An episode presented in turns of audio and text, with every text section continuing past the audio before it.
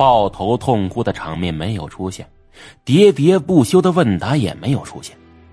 大厅气氛有些尴尬。虽然说有可能是彼此的至亲，但是近二十年来都习惯了没有对方的存在，这乍一出现，实在是不知道该说什么好。还是陈老先开口：“你来这里找父母？”欢迎收听由道士为您出品的《超级捉鬼道长》，作者陈多疑，演播道士。第四十五集。周凤臣点点头，目光在三人身上扫视，特别是在那中年妇女身上停留了一会儿，一比较。跟自己长得还真是有些相像，特别是那双眼睛。陈老又问：“你还有在这里生活的印象吗？”周凤臣摇摇头：“嗯，没有。”陈老又接着问：“那你知道你爸妈的名字吗？”那对中年夫妻对视一眼。稍微有些激动，但是周凤臣还是摇摇头，嗯，不知道。气氛更加尴尬了。那中年人就说道：“啊，这样吧，做个亲子鉴定，可以吗？”周凤臣点点头：“呃，可以，这样最好。”那中年妇女从身旁的小包里掏出一把剪刀，来到周凤臣身边，盯了又盯，看了又看。眼圈有点红，和善的点点头。孩子，我剪你几根头发。周凤臣乖乖的把头伸过去，剪完头后，满屋子的人互相对视。陈老挥挥手说：“嗯，小伙子，今天晚上你就睡在这儿吧啊。那个明天中午亲子鉴定结果就能出来。”好。周凤臣点点头。跟着一个学员出去，全程干净利索。门外的陈思雅和琪琪互相看看，都觉得这十分郁闷。周凤沉睡在洁净的单间里，怔怔的看着天花板，心里突然有种奇怪的想法。他觉得自己并不是需要父母家人，因为这样会把老爹和周玲珑在自己心目中的位置挤走。他现在求的是一个证明。证明自己好歹不是树上结的。一夜无话。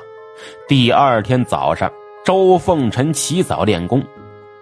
他的练功方法很奇怪，倒立着，两根手指戳地，撑起了整个身体，双脚以奇怪的方式扭曲着。不知何时，外面堆满了人，一个个探头探脑的往里瞅，瞪着眼睛，满脸不敢相信。陈思雅穿着睡衣推门进来，蹲在地上，歪着头问：“哥哥，你在干什么呀？”周凤臣瞥了他一眼：“练功。另外，先别喊哥哥，还没确定呢。”陈思雅嘟着嘴：“嗯，反正我觉得你就像我哥哥，中午结果出来了，肯定不会错的。”周凤臣笑了笑，闭上眼睛不说话了。外面学员呼呼啦啦围了上来。七嘴八舌问道：“哎，你你这练的是什么功啊？”“呃，对呀，好奇特呀，能不能指点我们一下？”周凤臣哭笑不得，说：“ 这个指点不了，我练的是挨揍的功夫。”啊！一群学员面面相觑。这时候，外面传来一道喊声：“哎，吃饭了！”学员们哗哗啦啦的往外跑，陈思雅眨眨眼，皎洁的一笑，伸手去推周凤臣，而周凤臣双腿转了个弯，咔一下子，哎，又立了起来。嗯，不好玩。陈思雅撇撇嘴，说：“哥，呃，吃饭了，别练了。”周凤臣也觉得有些肚子饿，点点头，收工，跟着他往外走。到了中间的一处大厅。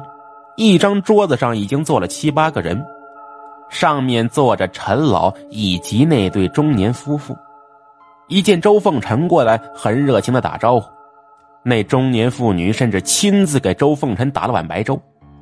周凤臣觉得十分别扭，我活了二十来年，也没有人对自己这么客气过。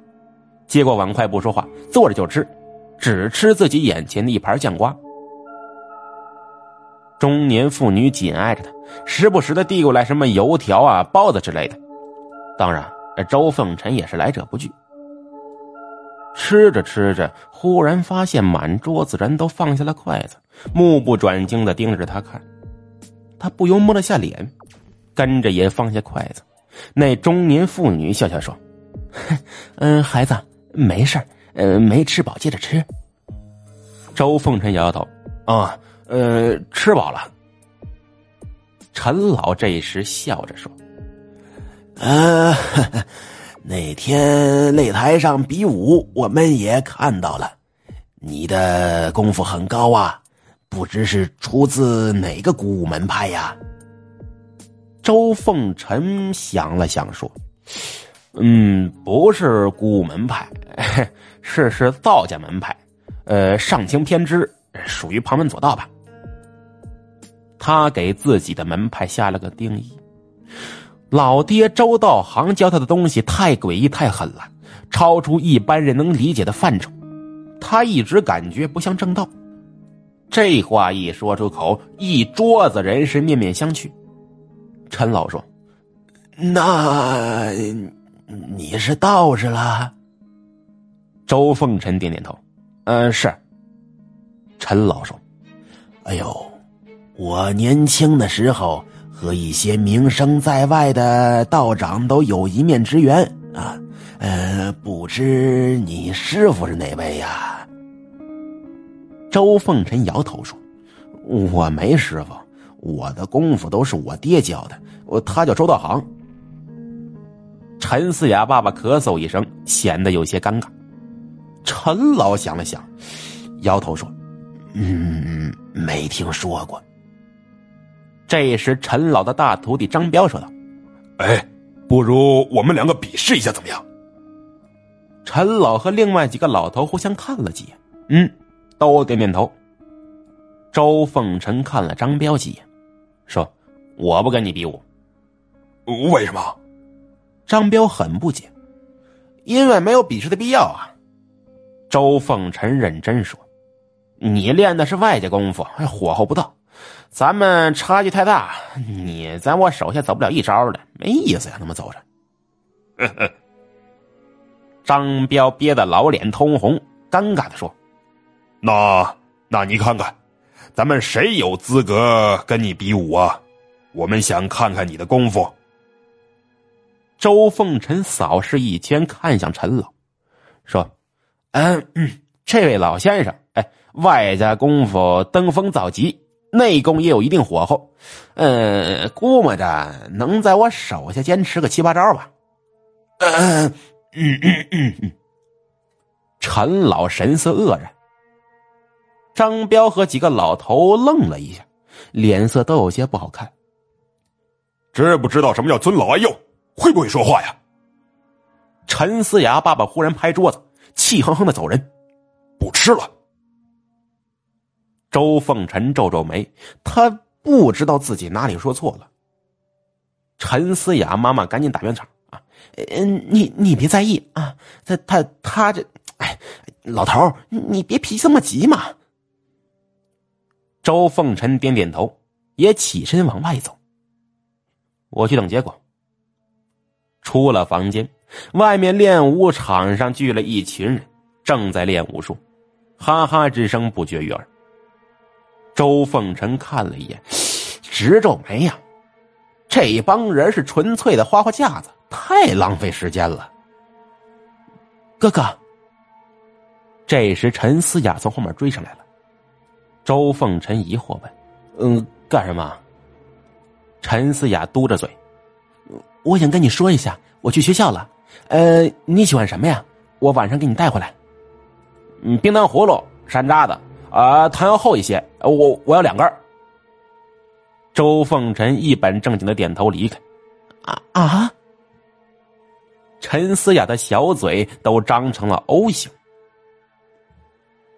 周凤臣回到房间睡了一觉，大白天做了个梦，梦里老爹周道行来找他，声色俱厉的呵斥：“你有爸妈了，把我放在哪里呀？”“爹，你你你听我说，你你你别走。”周凤臣挣扎着坐起来，然后就见满屋子的人，那中年妇女眼泪直流，一下子扑过来，狠狠的抱着他，嚎啕大哭：“儿子，这些年妈妈很想你呀。”周凤臣懵了，抬头看向其余几人，发现陈老和陈思雅爸爸也是眼泛泪花，旁边几人一脸的唏嘘。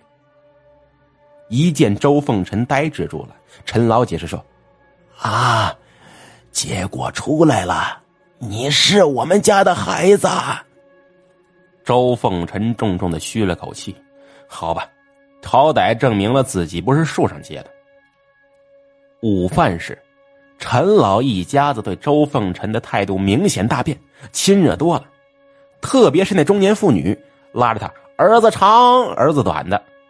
喊得起了一身的鸡皮疙瘩。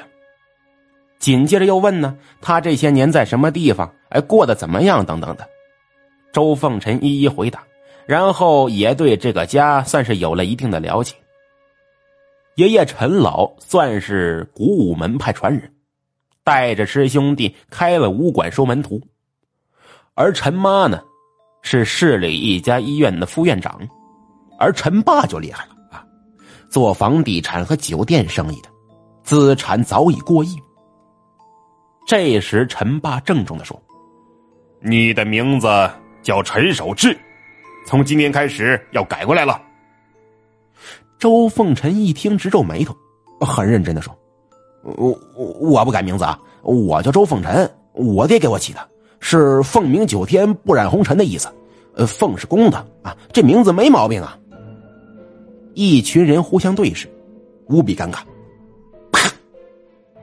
陈老咳嗽一声，陈爸赶紧的重重拍着桌子：“那你还来找什么家？”陈妈护着儿子，冲他喊道：“儿子好不容易回来，你吼什么吼啊？吓唬谁呢？”你们 你们别吵。周凤臣挥挥手说：“我呢是来找家，只是为了来看看亲生父母，没说改名字啊。”说着，转身就往外走。